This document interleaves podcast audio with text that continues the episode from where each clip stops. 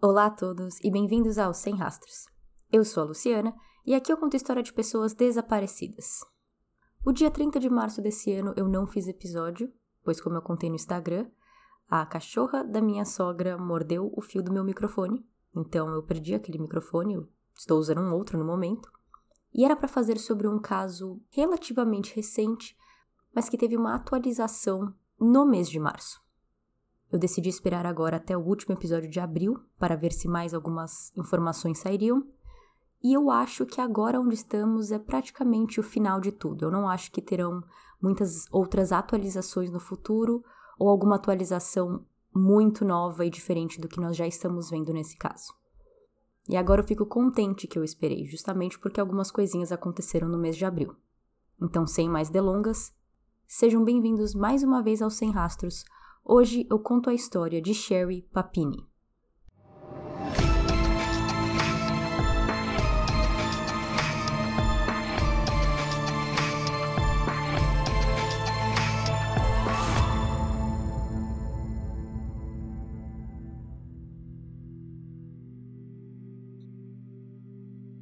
Nossa história começa no dia 2 de novembro de 2016, na cidade de Redding, na Califórnia. Keith Papini chegou em casa cansado do trabalho, o que é comum para qualquer trabalhador, mas nunca cansado bastante para sua família. Ele tinha o estereótipo mor de uma família americana de comercial de margarina. Brancos, loiros, pai trabalhador e mãe que fica em casa e cuida dos filhos. Keith e sua esposa Sherry se conheceram na sétima série. Ele tinha sido o primeiro beijo dela. Eles se desencontraram depois da escola, cada um foi viver uma vida. Sherry até chegou a se casar com outra pessoa, mas ela e Kit se reencontraram e foram morar juntos antes mesmo do divórcio de Sherry ser finalizado. Durante todo esse tempo em que eles estavam separados, Keith guardou todas as cartinhas e memórias deles juntos da época de escola. Keith e Sherry se casaram em 2009 e estavam vivendo uma vida de conto de fadas para os dois. Todos os dias eram os mesmos para aquela família. Kit saía para trabalhar de manhã e se despedia de sua esposa e seus dois filhos, um menino de quatro anos e uma menina de dois. Ao voltar para casa no final da tarde, era recebido com muito amor, gritos de papai pelos seus filhos e um beijo de sua esposa. Mas isso não aconteceu naquele dia, naquele 2 de novembro de 2016. Keith chegou em sua casa às 5 da tarde e ela estava em completo silêncio. O carro de Sherry estava na garagem, mas não tinha nenhuma TV ligada, filhos correndo para a porta, esposo cumprimentando ou falando com as crianças. Nada. A casa estava vazia. Como um bom millennial que usa tecnologia a seu favor, Keith foi rápido para usar o app Buscar em seu iPhone e procurar pelo celular de sua esposa. O app indicou que Sherry e seu iPhone estavam a um quilômetro e meio de distância, perto de onde ficava a caixa postal deles e de outros moradores daquela comunidade. Keith dirigiu até a caixa de correio, esperando encontrar Sherry e as crianças lá. Mas a área estava deserta. Um pouquinho preocupado, apenas um pouco, ele liga para sua mãe, que diz não saber de nada, não ter falado com Sherry naquele dia. Sua segunda ligação foi para a creche das crianças, com uma pergunta: Que horas Sherry buscou as crianças hoje? Uma pergunta simples para uma resposta que ele esperava ser simples também. Até a moça da creche falar: Senhor, as crianças ainda estão aqui. O pouquinho antes de preocupado se foi e Keith agora sabia que aquela noite seria bem diferente de todas as outras. Ele saiu dirigindo, repassando aquele dia em sua cabeça, que começou tão normal, saindo de casa depois de dar um beijo em seus filhos e esposa. E agora, as crianças ainda estão na creche esperando por carona e sua esposa parece ter sumido. Nisso, Kit se tocou que o iPhone de Sherry ainda aparecia no app perto da caixa postal. Ele já tinha ido lá e não achou Sherry, mas agora ele volta para procurar apenas pelo celular, e o aplicativo estava correto. No chão, onde tinha um gramado, ele acha o iPhone de sua esposa junto com o fone de ouvido dela. Essa área da caixa postal era perto de uma rua, e esse gramado era entre as caixas postais e a rua. O celular e o fone estavam em boas condições, mas o fone parecia ter alguns tufos de cabelos loiros, que nem os de Sherry. Sem mais delongas, Keith tirou uma foto de como ele encontrou o celular e às seis da tarde ligou para a polícia. Com a polícia chamada, o caso agora era real. Sherry estava desaparecida. Aquilo realmente estava acontecendo.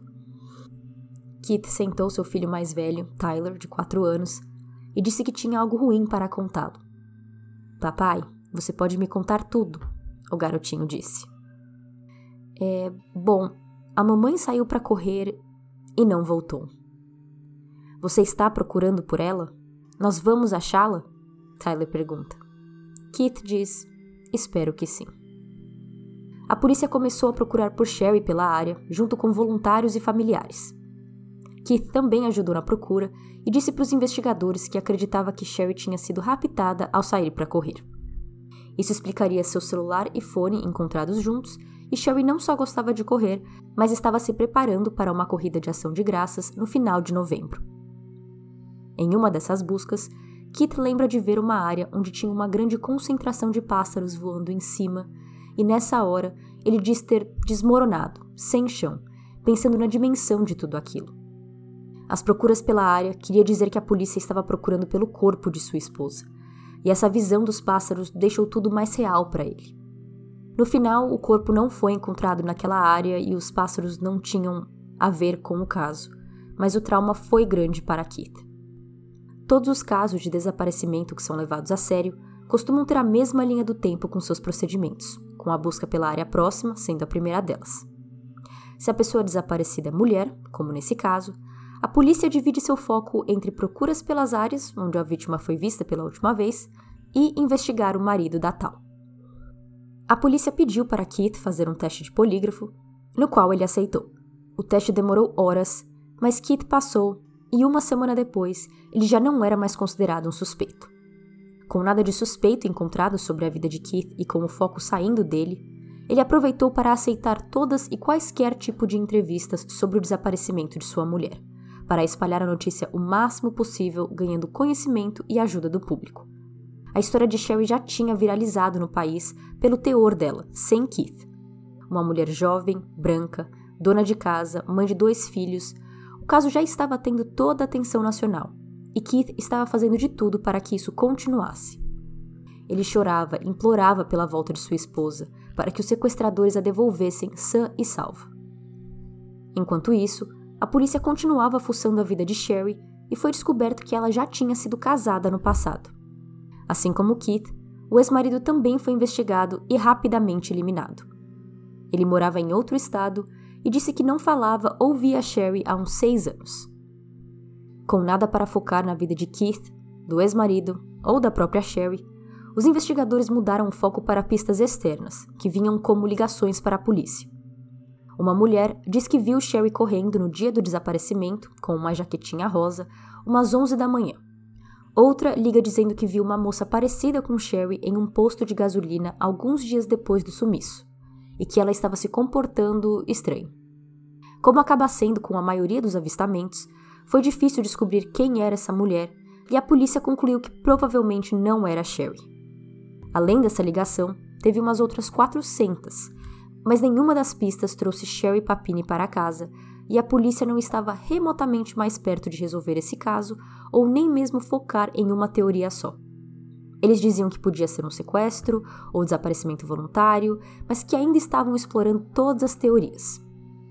Durante a investigação, um tanto frustrados com a demora da polícia em achar Sherry ou conseguir qualquer pista, a família Papini começa uma vaquinha no site GoFundMe a legenda dizia: Amigos, família e comunidade, por favor nos ajude a arrecadar dinheiro para trazer Sherry para casa em segurança. Todo o dinheiro arrecadado vai diretamente para a família Papini e será usado em buscas por ela. Eles colocaram o objetivo de 50 mil dólares e conseguiram chegar nesse valor. Do nada, aparece um doador anônimo nesse site dizendo que ele pagaria pelo valor do resgate para Sherry voltar para casa. Esse doador está presumindo que Sherry foi sequestrada. Sua carta dizia: Essa carta é para a pessoa que tem Sherry. Eu estou disposto a confidencialmente pagar para ela ser solta. Eu sou um visitante na cidade de Reading e fiquei sabendo do desaparecimento de Sherry e quero que ela volte para sua família. Eu estou disposto a pagar o que quer que você tenha em sua cabeça e deposito onde você achar mais seguro para que não seja descoberto. Eu não falaria com a polícia e nem ninguém sobre essa oferta. Eu não estou interessado em pistas desse desaparecimento. Eu estou interessado apenas em pagar para que ela seja solta imediatamente. Eu criei um e-mail e um número de celular para isso. Eu não quero que ninguém saiba quem eu sou, do mesmo jeito que você não quer que ninguém saiba quem você é. Isso seria apenas entre eu, meu negociador e você. Eu ficarei aqui na cidade por apenas mais alguns dias e depois eu preciso ir para minha próxima viagem de negócios. Eu tenho dinheiro pronto para dar e o meu negociador também. Keith e a família de Sherry não sabiam quem era esse cidadão generoso que pagaria pelo resgate de Sherry, mas eles sabem quem é o negociador mencionado na carta, pois esse veio ao público. Cameron Gamble. Cameron é um consultante especialista em negociações para sequestros e cenários do tipo. Ele foi contratado por esse doador anônimo para ajudar nas negociações e trazer Sherry para casa. Cameron já tinha trabalhado na Força Aérea dos Estados Unidos e em 2016, quando esse caso aconteceu, ele era consultor e treinava o exército e polícia com aulas sobre como escapar de sequestros. A polícia não estava nem um pouco feliz com Cameron se metendo na investigação mas Keith aceitaria ajuda de onde fosse para encontrar sua esposa. Com autorização dele, Cameron postou um vídeo 12 dias depois de Sherry desaparecer, falando que tinha sido contratado por um doador que gostaria de se manter anônimo e que estava pronto para negociar qualquer valor para trazer Sherry de volta. Porém, ele deu um ultimato nesse vídeo. Ele disse que os sequestradores tinham apenas 100 horas para responder e aceitar essa oferta. As 100 horas se passaram, não se teve nenhuma resposta, e 11 dias depois do primeiro vídeo, em 23 de novembro, Cameron postou um segundo vídeo. Ele fala com os sequestradores que o dinheiro do resgate estava cancelado e ele agora chamava atenção para o público, dizendo para o público procurar por Sherry e que esse dinheiro iria para quem quer que a encontrasse. Basicamente, chamando por justiceiros. Ele também dizia que a recompensa era na casa dos seis dígitos, então de 100 mil para cima. No final, isso não deu em nada, e então chegamos ao dia seguinte, 24 de novembro, Dia de Ação de Graças. Eu diria que o Dia de Ação de Graças é o segundo feriado mais importante dos Estados Unidos. O primeiro sendo 4 de julho, que é quando eles celebram a independência dos Estados Unidos, e é um feriado nacional, muito patriota. O Thanksgiving é celebrado praticamente só pelos Estados Unidos e Canadá, mas em datas diferentes. E o terceiro feriado mais importante eu diria que é o Natal. Mas esse já é mais um feriado global, enquanto 4th of July e Thanksgiving são nacionais. Sherry desapareceu em 2 de novembro. O Dia de Ação de Graças é comemorado na última quinta-feira do mês de novembro, que em 2016 caiu no dia 24. Três semanas haviam se passado desde que Sherry sumiu. A investigação seguia, Kit continuava procurando pela esposa e participando de programas, pedindo ajuda publicamente e recebendo o apoio de sua família e filhos. Cada dia que passava era um dia com um pouco menos de esperança do que no dia anterior. Keith acordou em 24 de novembro, o 22º dia desde que sua esposa desapareceu, e foi se barbear. A vida podia estar numa espécie de pausa, mas um senso de normalidade precisava continuar a ser seguido. Ele tinha uma espécie de vigília planejada para aquela tarde, onde os participantes iriam soltar bexigas amarelas no ar, pedindo o retorno de Sherry. Enquanto se barbeava e se preparava para o evento, seu celular tocou. Ele chegou atrasado para atender e a ligação caiu na caixa postal. Mas ele nem teve tempo de clicar no número para ligar de volta quando seu telefone fixo tocou. Keith atende e do outro lado da linha, uma mulher gritava seu nome sem parar e não qualquer mulher. Sherry. Os gritos estavam longe, e isso era porque não era Sherry no telefone, e sim um policial. Ele avisou Kit que Sherry tinha sido encontrada, passou o telefone para ela, e os dois praticamente ficaram gritando um com o outro, falando que se amavam e que estavam felizes de ouvir um ao outro. Às quatro da manhã, de 24 de novembro, uma mulher que estava viajando para ver sua família no dia de ação de graças vê uma moça chamando a atenção de carros na estrada com uma camisa nas mãos. A testemunha, que já estava dirigindo há oito horas nesse ponto, diz que a expressão da moça era de pânico e que ela estava muito perto da estrada, a ponto de que se qualquer carro saísse um pouco da linha, podiam pegar nela acidentalmente e atropelá-la. Essa mulher pensou: se essa moça tem coragem de ficar tão perto da estrada, a ponto de poder ser atropelada, ela realmente deve precisar de ajuda. A testemunha ligou para a polícia e, quando eles chegaram, Sherry descobriu que ela estava a 240 quilômetros de distância de sua cidade, no condado de Iolo. De lá, ela é levada para um hospital e Keith é avisado que sua esposa estava de volta. Keith vai até o hospital onde ela está internada e, na recepção, é parado por um policial que diz: Ela está viva, então fique feliz, ok? Mas eles a marcaram.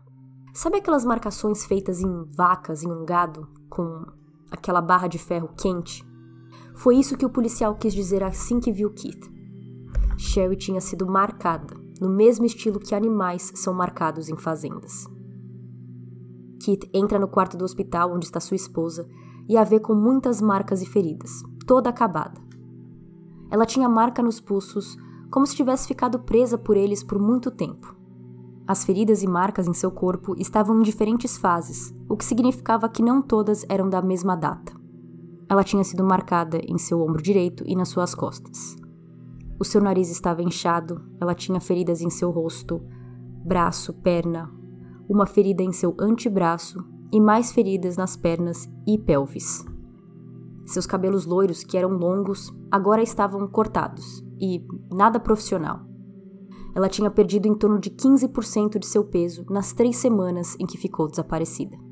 Eu não sei o peso de Sherry, não achei nenhum documento, mas eu diria que ela tem entre 50 a 60 quilos. Ela era muito magrinha. Supondo que ela tem 60 quilos, Perder 15% de seu peso corporal é perder 9 quilos em 3 semanas. Exames toxicológicos não mostraram nenhum traço de narcóticos em seu sistema e nem de agressão sexual. Kit e Sherry se abraçaram nesse reencontro e choraram juntos. Do lado de fora do hospital, a comunidade ainda não sabia que Sherry tinha voltado quando a hora do evento chegou. Então eles fizeram a vigília como planejado, soltando as bexigas no céu e pedindo para que Sherry voltasse sem saber que aquele desejo já tinha sido atendido. Algumas horas depois, a notícia se espalhou. Voltando ao hospital, a polícia pegou a roupa que Sherry estava usando ao ser encontrada para coletar DNA. Sherry não foi encontrada com as mesmas roupas que ela estava usando no dia em que desapareceu. A polícia também queria conversar com ela, mas Sherry não queria falar com os policiais. Os investigadores entregaram um gravador a Keith e pediu para que ele fizesse perguntas a ela. Mas o que eu achei estranho é que os policiais estavam no quarto do hospital de Sherry enquanto Kit fazia isso. Então tinha Sherry na cama, seu marido ao lado, e os policiais sentados ali perto ouvindo tudo que ela tinha a dizer. A única diferença é que não eram eles conduzindo a entrevista, e sim Kit. Com essa pequena entrevista no hospital, outra que Sherry fez assim que volta para casa, entre outras várias, ela conta em detalhes tudo o que passou nessas três semanas de desaparecida. Na manhã de 2 de novembro de 2016, Sherry acordou, levou os filhos à creche, voltou, deu uma limpada e organizada na casa e aproveitou a quietude para embrulhar o presente de Natal que já tinha comprado para o seu marido. Às 11 da manhã, ela mandou uma mensagem de texto para ele, perguntando se ele poderia ir para casa almoçar com ela. Seu trabalho não o permitiu, então Sherry resolveu sair para correr. Ela tinha voltado a correr fazia poucas semanas, porque havia colocado silicone recentemente e precisou ficar afastada de exercícios físicos por um tempo. Sherry gostava muito de correr e no dia de ação de graças daquele ano teria uma maratona de 5 quilômetros que queria participar. Enquanto corria, em um certo momento da rota, um carro, no modelo SUV de cor escura, passa por ela e dá ré. Duas mulheres se encontravam dentro do carro e a motorista, que usava óculos escuros, pergunta a Sherry se ela poderia ajudá-las. Sherry tirou o fone de ouvido e se aproximou do veículo. Ao chegar mais perto, a porta se abriu e Sherry viu um pequeno revólver na mão de uma delas. Elas pedem para Sherry colocar o iPhone no chão e ela obedece. Sherry diz que ela teve a ideia de colocar o iPhone e o fone no chão, puxando um tufo de seus cabelos juntos, para que pudesse ser usado como provas de que ela esteve ali. Era ela. Dentro do carro, Sherry percebeu que os vidros eram muito escuros e não tinha assentos na parte de trás. Elas colocaram um saco na cabeça dela e então dirigiram por duas horas e meia sem parar. Sherry nunca deu o nome dessas mulheres, nem a polícia, nem ninguém, mas explicou que elas eram latinas, falavam a maior parte do tempo em espanhol, que Sherry não entendia, e que uma era mais velha e uma mais jovem. As sequestradoras não só apenas conversavam, na maior parte do tempo em espanhol, mas também usavam bandanas ou máscaras para tapar o rosto. Então Sherry não tinha muitos detalhes físicos para descrevê-las, apenas os cabelos e sobrancelhas. A velha tinha entre 40 e 50 anos, cabelos castanhos lisos, orelhas furadas e um sotaque latino muito forte. A jovem, entre 20 e 30 anos, tinha cabelos castanhos enrolados, de menor estatura que a velha, e sobrancelhas grossas.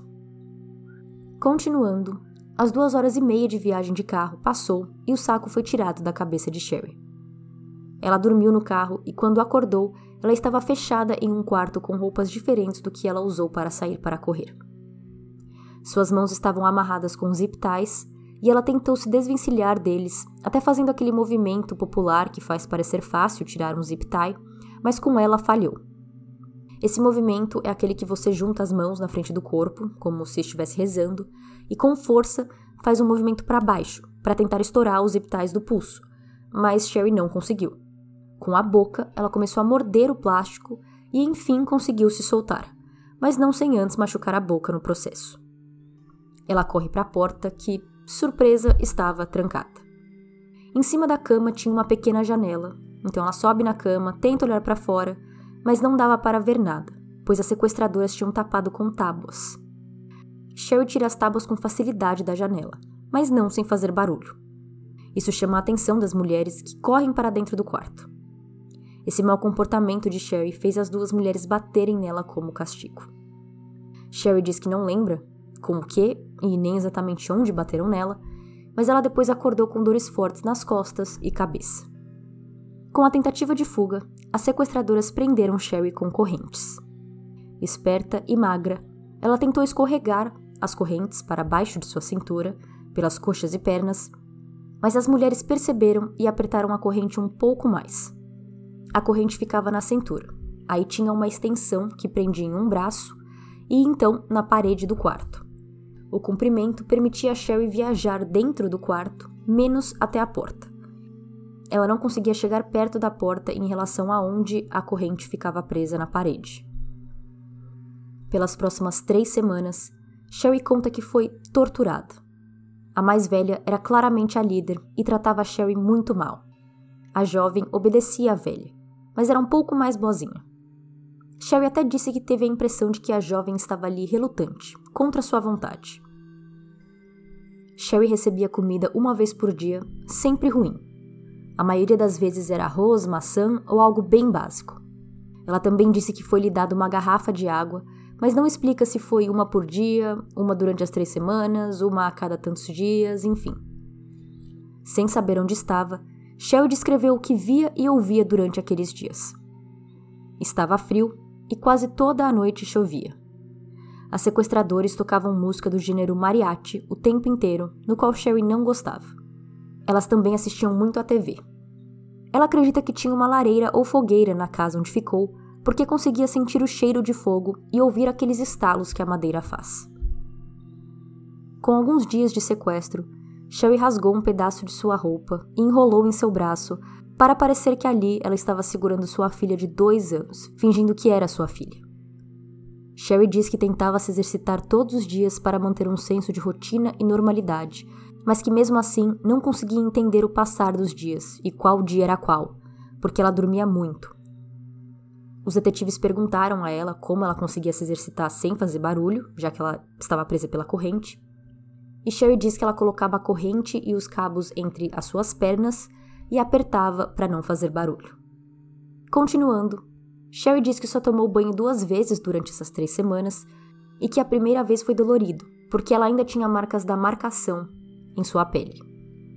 Nesses dois banhos, a mulher mais velha ficava na porta, enquanto a mais jovem ficava atrás dela. Ela não olhava para elas no rosto porque as mulheres mandaram ela não olhar.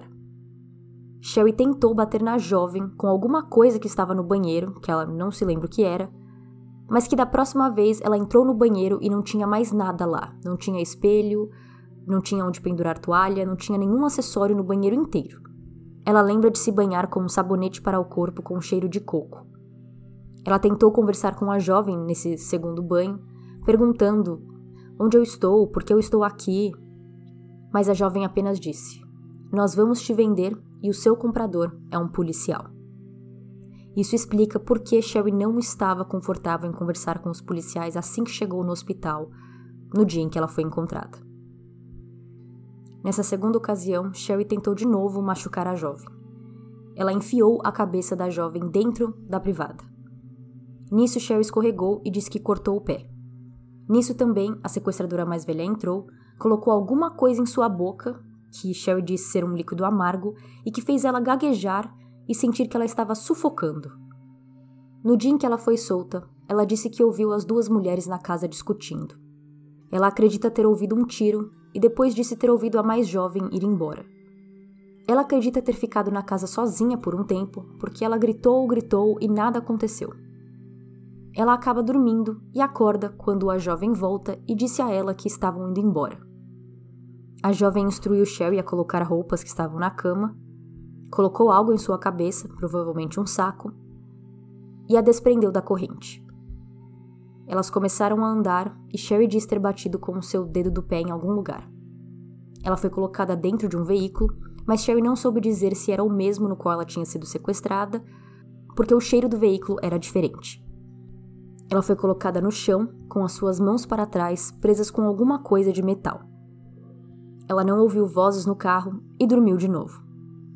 Ela sentiu o carro parar e a jovem disse para ela sair. Fora do carro, com uma de suas mãos livres, ela tirou o saco que tinha em sua cabeça. Ela não sabia onde estava, então começou a correr até encontrar uma casa. Mas, em suas palavras, a casa não parecia ser muito convidativa. Então ela resolveu não bater na porta dessa casa. Ela encontrou um prédio e a porta estava trancada. Ela volta para a estrada e começa a tentar chamar a atenção dos carros. Muitos passaram reto por ela, e depois ela disse a Keith que achou que as pessoas não estavam parando porque ela estava com uma aparência física assustadora, porque ela tinha correntes em sua cintura, e que eles podiam achar que ela estava fugindo da prisão. Ela disse que tentou cruzar seus braços embaixo da roupa, tentando esconder a corrente. Toda essa história demorou meses para ser contada. Sherry não contou tudo isso com todos os detalhes assim que chegou no hospital. Tanto que o retrato falado das mulheres foi apenas feito e divulgado em junho de 2017, sete meses depois do sequestro. A polícia fez uma coletiva de imprensa onde eles divulgaram o retrato falado e pediram para que a comunidade ficasse de olho e entrasse em contato caso tivessem qualquer pista. Várias fotos foram mostradas para Sherry de mulheres que poderiam possivelmente ser suas sequestradoras, mas ela nunca fez um reconhecimento. Durante o ano de 2017, Kit ligou para a polícia várias vezes, dando mais informações que Sherry falava para ele que ele achava ser importante para a polícia saber. Ela lembrava de mais detalhes sobre o quarto, ele ia lá e ligava. Ela tinha visto uma arma parecida com que a sequestradora usou quando sequestrou ela, ele ligava. Tudo que eles podiam lembrar, eles comunicavam à polícia. Em 2018, ela falou com a polícia de novo, dizendo ter se lembrado de mais informações depois de uma sessão com sua terapeuta. Ela acreditava que as marcas de queimação em seus braços tinham sido feitos com utensílios de cozinha, como a parte de trás de uma colher ou faca de manteiga. Ela tirou uma foto de uma colher em sua casa e mandou para os policiais. Nos meses seguintes à volta de Sherry, a história teve várias teorias. A primeira é que ela tinha sido vítima de tráfico humano. Um especialista de crime do canal ABC disse que não achava que essa teoria fazia sentido porque os donos dessas mulheres, as pessoas, os sequestradores dessas vítimas, gostam que elas tenham uma boa aparência. Sendo que Sherry estava marcada, com o cabelo cortado, ruim, magra. Para uma vítima de tráfico humano, isso não faria sentido. Para esse especialista, ele acha que Sherry foi parte de um culto, mas por algum motivo ela foi solta. O caso foi esfriando cada vez mais, principalmente sem pistas e sem nada novo para a polícia investigar. A polícia até chegou a investigar criminosos sexuais que moravam naquela área onde ela foi encontrada e sequestrada, mas a investigação não deu em nada. Eu não sei exatamente se a lei do Brasil é similar à lei americana em relação aos criminosos sexuais, que são chamados de sex offenders. Se uma pessoa comete um crime que é considerado de ato sexual, ela entra para essa lista de sex offenders. E faz um tempo que essa lista é pública, então existe, eu acho que, um site ou uma maneira que você consegue descobrir se você mora perto de sex offenders. Principalmente porque, dependendo do crime que essas pessoas fizeram, elas não podem, por exemplo, morar perto de uma escola, caso o crime tenha sido contra crianças, ou coisas do tipo. No caso de Sherry, essa teoria foi investigada, mas não deu em nada. Em outubro de 2017, um mês antes de completar um ano de desaparecimento, a polícia informou a Sherry que acharam um DNA de homem nas roupas coletadas de Sherry no dia em que ela foi encontrada. O DNA não combinava com o de seu marido e, quando foi colocado na base de dados de DNAs da polícia, também não trouxe resultado, mostrando que quem quer que fosse esse homem ele ainda não tinha sido preso por um crime hediondo nos Estados Unidos. Em 2019, graças a esse novo tipo de investigação de DNA, que é pela árvore genealógica da pessoa, a polícia conseguiu descobrir quem era o dono do DNA. Em 3 de março de 2022, a polícia prende Sherry Papini por fabricar a história de seu sequestro.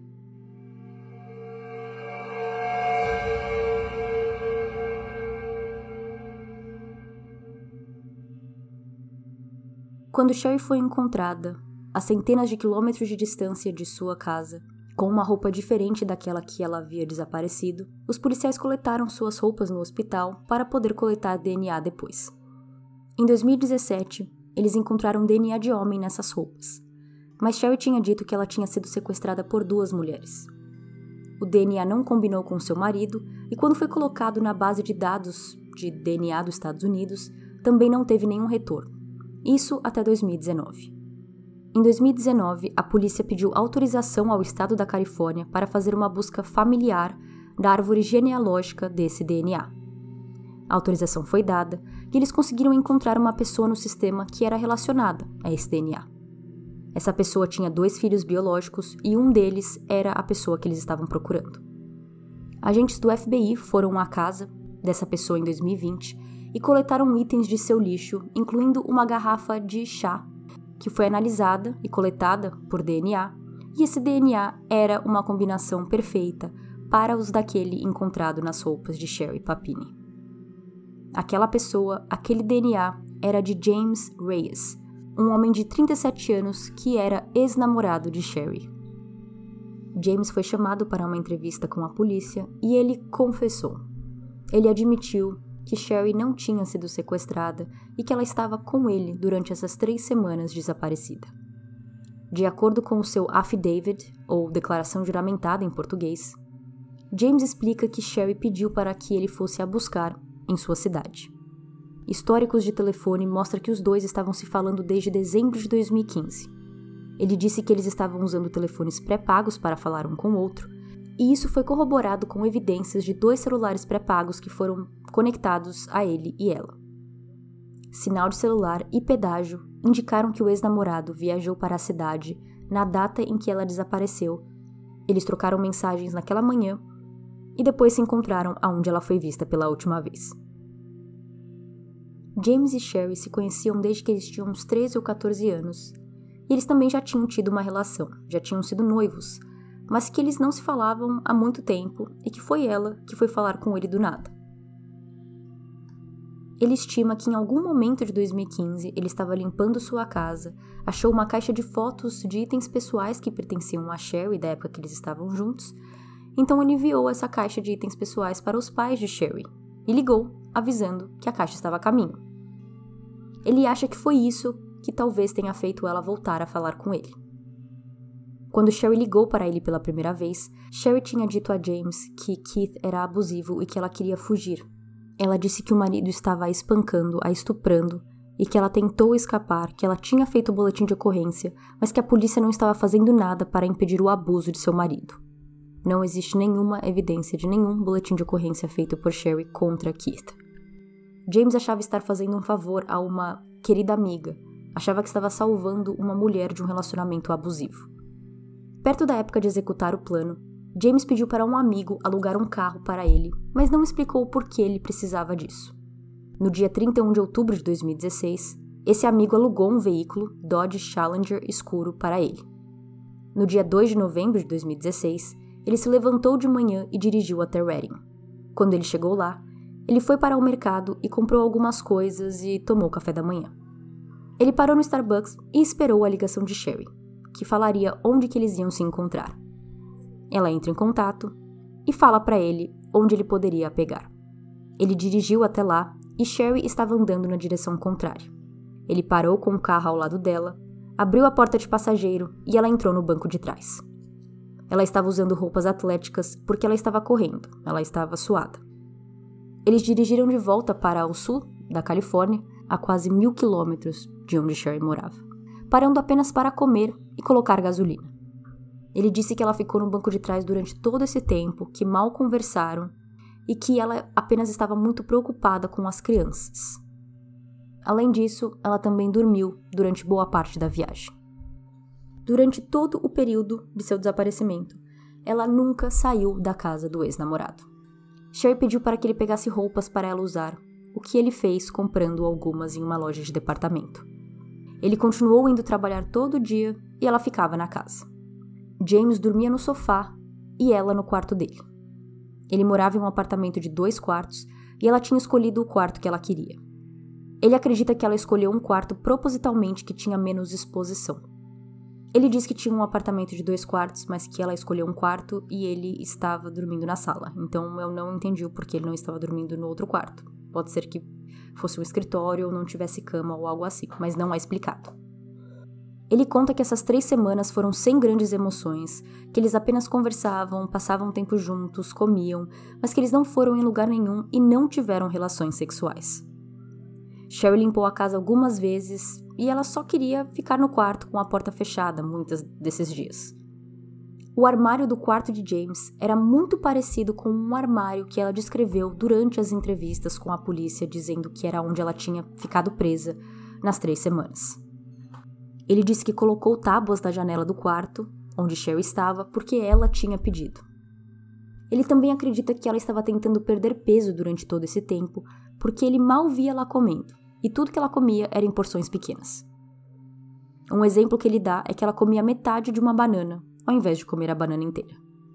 Sobre o cabelo, ele diz que foi apenas alguns dias depois dela ter chegado, que ela pegou e cortou, mas não lembro o que ela fez com o cabelo, se ela jogou fora, no lixo ou guardou ou algo assim.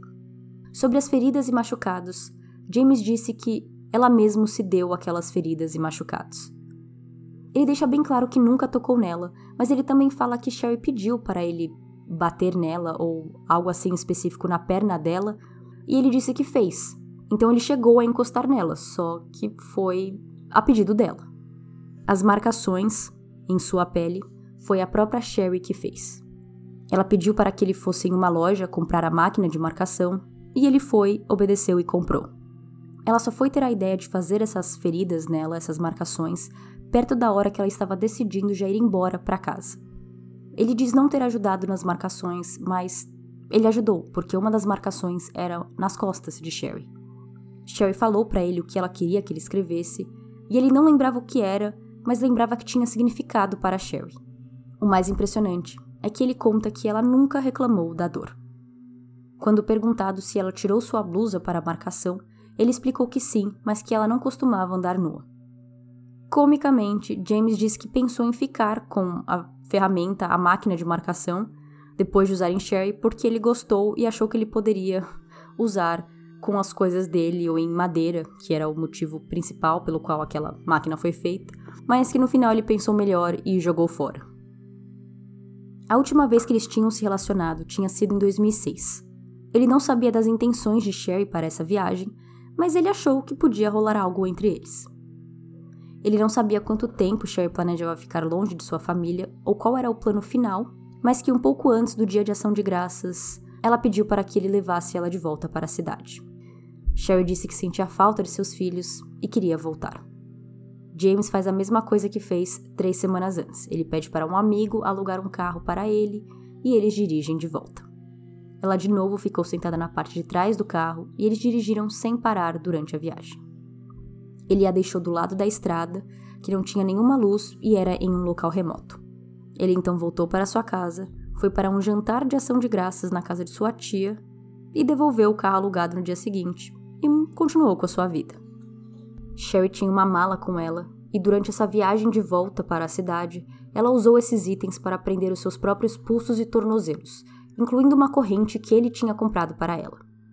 Antes deles irem embora da casa do ex-namorado, Sherry colocou tudo em uma sacola, que poderia ser conectada a ela, e jogou fora em um lixão do lado de fora da residência dele.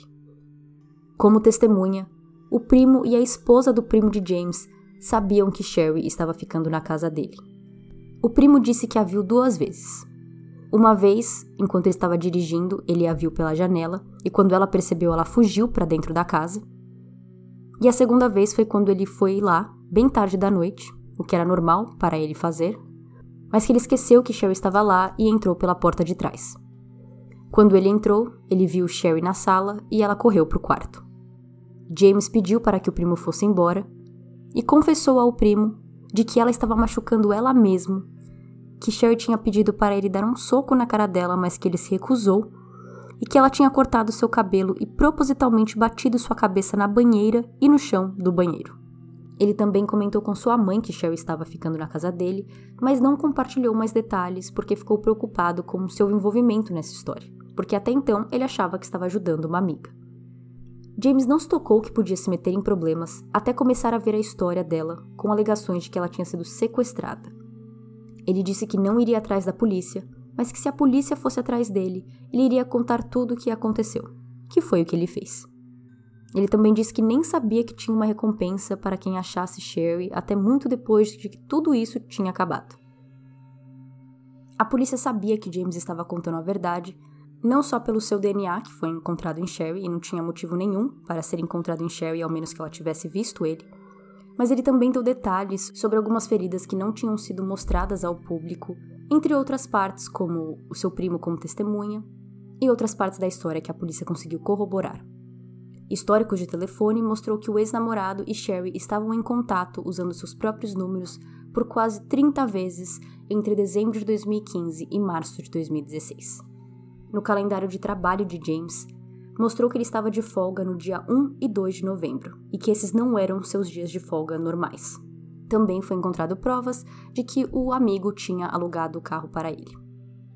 Além do armário que Sherry descreveu e era parecido com o armário que James tinha em sua casa, também tinha uma mesa que ela disse ter sido amarrada e marcada, que era parecida com uma mesa que estava em um post do Facebook do irmão de James e quando falaram com James, ele disse que aquela mesa tinha pertencido a ele antes.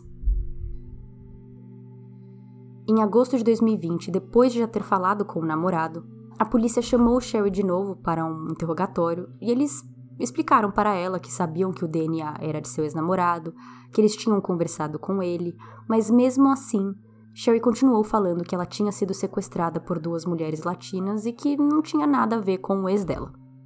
Porém, depois dessa entrevista, ela tentou entrar em contato com ele em setembro e em outubro, nos meses seguintes a esse interrogatório. Nessa entrevista, Kit estava dentro da sala de interrogatório com ela. Eles mostraram foto da mesa que ela tinha dito ter sido marcada, e ela disse lembrar, e eles então contaram que aquela mesa era da casa do ex-namorado. E ela disse que não tinha certeza, mas que parecia, a polícia mostrou várias fotos da casa de James, da mesa, do armário. E para alguns itens, como a mesa, ela dizia: sim, parece que é.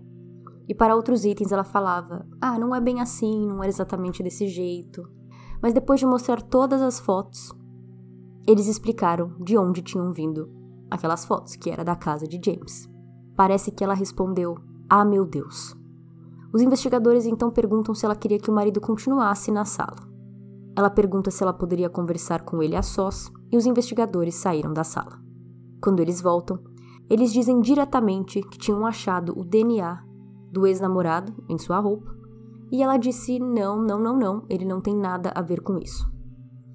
A polícia pergunta por quê e ela disse que não, porque ele me ama, nós somos apenas amigos, de jeito nenhum ele está envolvido nisso.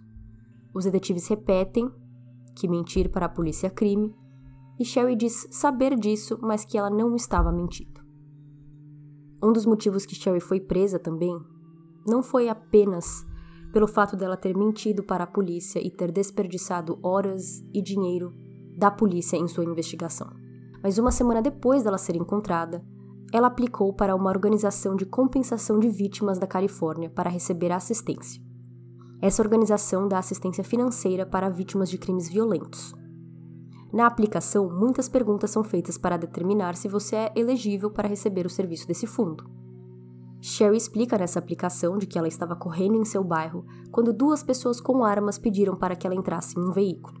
Os suspeitos a mantiveram em cativeiro por 22 dias, até eles a soltarem. Antes de enviar completamente sua aplicação, ela teve que clicar no botãozinho onde os termos estavam escritos dizendo que era crime mentir e que se fosse descoberto que ela não era elegível para os benefícios, ela podia ter que devolver esse dinheiro. No total, ela recebeu 30 mil dólares desse fundo. Muito desse dinheiro não vinha em dinheiro em si, mas sim como reembolso de seu tratamento de ansiedade e PTSD, pois sua terapeuta disse que ela precisava de medicamento e acompanhamento. Em 2022, agora com 39 anos, a polícia acusa Sherry de fraude eletrônica e mentir para autoridades. Ela foi presa na quinta-feira, 3 de março, e foi liberada em uma audiência de pré-julgamento na terça-feira, 8 de março. A farsa de sequestro custou ao condado onde ela morava, aos contribuintes estaduais e federais, mais de 200 mil dólares, de acordo com os promotores. Ah, sem contar também sobre o dinheiro que eles conseguiram arrecadar na vaquinha online. Dos 50 mil dólares que eles conseguiram arrecadar, 11 mil dólares foi usado para Sherry e Keith pagarem dívidas de cartões de crédito. Falando em Keith, não acreditado que ele sabia sobre o que sua mulher ia fazer, nem que ele estava ajudando ela de alguma maneira ou que ele se beneficiou com isso. Segunda-feira passada, 18 de abril de 2022, em meio a lágrimas, Sherry se declarou culpada pelas acusações de ter fabricado a história de seu próprio sequestro e mentir para as autoridades. Por isso que eu disse que eu acho que nada mais grandioso vai acontecer nesse caso. A gente não sabia se ela ia se declarar inocente ou culpada, mas parece que ela decidiu se declarar culpada e acabar com toda essa história. Sherry admitiu que ela continuou mentindo sobre o evento, sobre ter sido sequestrada, durante muito tempo, até pelo menos 2020. Ela nunca explicou o que aconteceu, por que ela mentiu, apenas se declarou culpada em meio a lágrimas e a pedidos de desculpas, mas sem explicação. A acusação também acredita que ela estava planejando essa fuga por quase um ano antes do suposto sequestro ter acontecido sem que o marido dela soubesse. Ela entrou em um acordo com o time de acusação e esses concordaram em uma sentença menor, entre 8 a 14 meses na prisão, o que é muito menor do que os 25 anos que ela poderia ter caso ela tivesse ido para um julgamento, porque esse é o máximo que ela poderia ter sido sentenciada para esse tipo de crime. Outra parte do acordo é que ela terá que pagar de volta mais de 300 mil dólares por toda essa farsa. E isso inclui a busca que foi feita por ela em vários estados por vários dias. Essa semana, Keith pediu o divórcio de Sherry Papini. Nos documentos de divórcio, Keith escreve que ele precisa agir dessa maneira para proteger suas crianças de mais trauma causado por sua mãe. Desde que ela foi presa em março, Sherry está vivendo com outra parte de sua família, não com Keith, e que a última vez em que ela viu seus filhos foi no dia 4 de abril de 2022. Kit está pedindo por guarda exclusiva em seu divórcio e pedindo visitação supervisionada para Sherry. Então ele nem confia em deixar Sherry sozinha com os filhos. Outro lado que pegou pesado também nesse caso foi o racismo, o estereótipo. Sherry fala que foi sequestrada por duas mulheres latinas, que elas ficavam falando sempre em espanhol e que elas tinham um sotaque muito forte e que elas ficavam tocando música mariachi que ela não gostava. Ela falou também que as mulheres ficavam usando bandanas no rosto muitas vezes para tampar seus rostos, o que, pelo que eu entendi, é um estereótipo de gangue do México. Parece que eles usam muitas bandanas. E essa foi a história de Sherry Papini e o seu falso sequestro. Sherry até que demorou para ser presa para alguém que estava mentindo para a polícia e deu tantas informações falsas. Mas o que mais fez sua história ser duvidosa não foi o DNA encontrado lá em 2019, três anos depois de seu sequestro, e sim o fato de que ela disse que tinham sido duas mulheres que a sequestraram e a torturaram. Muitos especialistas em crimes ou em comportamento, e até mesmo os próprios policiais e pessoas da internet, achavam muito improvável que duas mulheres tinham a sequestrado e a torturado, principalmente pela parte da tortura. Isso não é comum em crimes cometidos por mulher. Esse foi o começo do fim de Sherry Papini. Muito obrigada por ouvirem aos Sem Rastros. Até o próximo episódio. Tchau, tchau.